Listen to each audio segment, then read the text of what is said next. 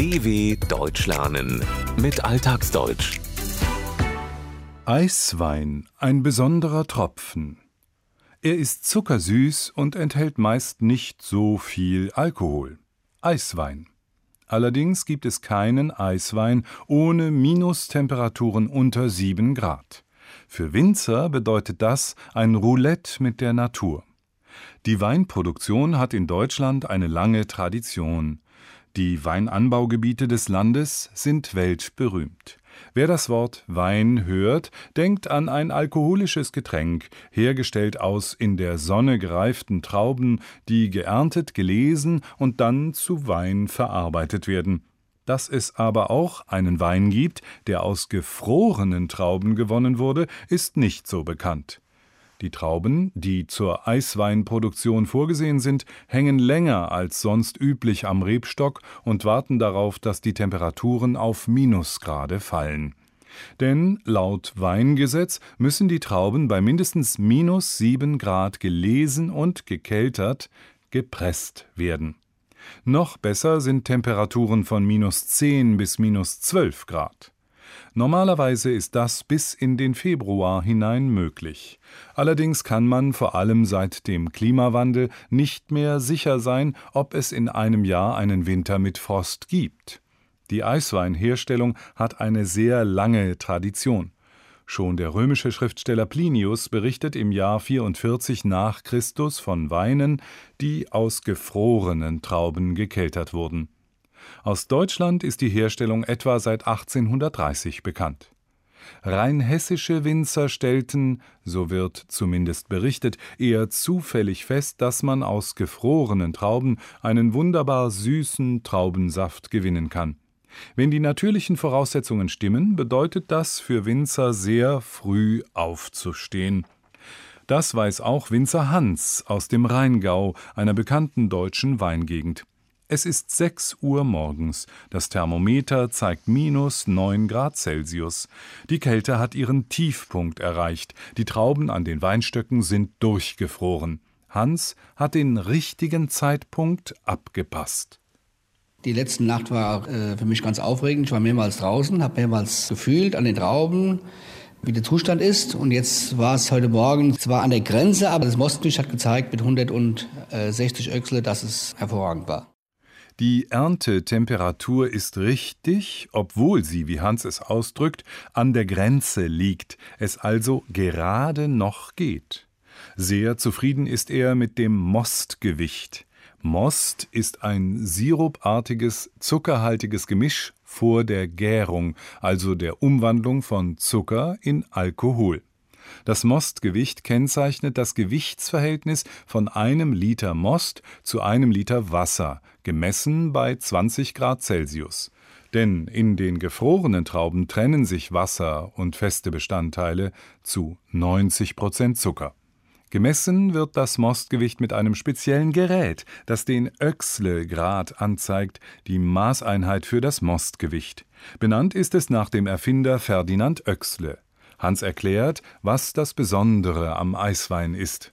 Das Typische am Eiswein ist, dass man hohe Öchselgrade, also hohen Zucker, bei 160 Grad Öchsle, das entspricht ungefähr einem Zucker von 400 Gramm in einem Liter. Das ist also enorm viel und gleichzeitig hohe Säurewerte. Und das macht diese Weine auch so langlebig und endlos haltbar. Und die Hefe kann von diesem hohen Zucker nur einen Teil vergehren. Der Rest bleibt als Traubenzucker in dem Wein erhalten. Das deutsche Weingesetz schreibt vor, dass das Mindestmostgewicht für Eiswein je nach Anbaugebiet 110 bis 128 Öchsle betragen muss.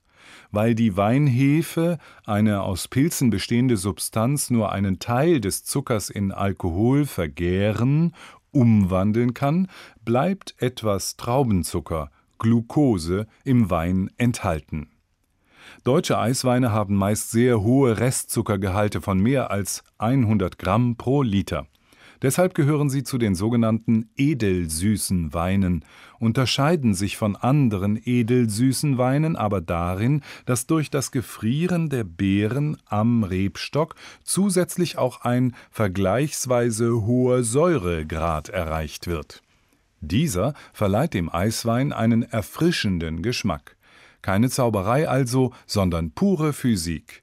Allerdings produziert nicht jeder Winzerbetrieb in Deutschland auch Eiswein. Hans nennt ein paar Gründe. Einmal geht nicht jeder das Risiko ein. Das ist ein Punkt. Der zweite Punkt, es erfordert auch zusätzliche Arbeit, zusätzliche Investitionen. Die Folie ist sehr teuer, die Vorarbeiten, die man leisten muss. Vor allen Dingen, Sie müssen auch die Leute bekommen, die bereit sind, wie heute jetzt, um 6 Uhr dann äh, auf der Matte zu stehen, um bei minus 7 oder 8 Grad sich kalte Finger zu holen. Und zum anderen muss man auch die Vermarktungsstruktur haben, um diese Weine in dem Preisbereich zu verkaufen. Eiswein produzieren zu wollen, ist wie Roulette, ein Glücksspiel. Man kann Glück haben und es ist ein sehr kalter Winter, aber auf das Klima und ausreichenden Frost ist nun mal kein Verlass. Weiterhin müssen die für die Eisweinproduktion vorgesehenen Rebstöcke, wenn die Trauben reif sind, von den Blättern befreit und in Kunststofffolie eingepackt werden, hauptsächlich damit Vögel die Trauben nicht fressen. Darüber hinaus muss man Erntehelferinnen und Helfer finden, die bereit sind, sehr früh aufzustehen, auf der Matte zu stehen und bei frostigen Temperaturen die Trauben zu lesen. Und man muss, wie es Hans formuliert, eine Vermarktungsstruktur haben, muss für das eigene Produkt werben und Abnehmer finden, die bereit sind, den entsprechenden Preis zu bezahlen. Denn Eiswein ist nicht preiswert. So kann beispielsweise eine halbe Flasche der höchsten Qualitätsstufe ab 30 Euro und mehr kosten.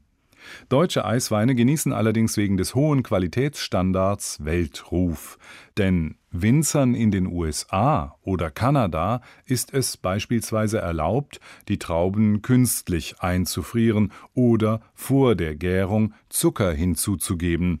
So gibt es genug Eisweinliebhaber, die beim deutschen Produkt schon mal ins Schwärmen geraten, wie der britische Weinkritiker Stuart Piggott. Es ist ein unglaublich feiner Duft. Intensiv, aber so subtil wie ein großer Parfum. Und da im Geschmack ist dieser Pikanz, diese ungeheure Lebendigkeit, was der deutsche Süßwein so genial macht.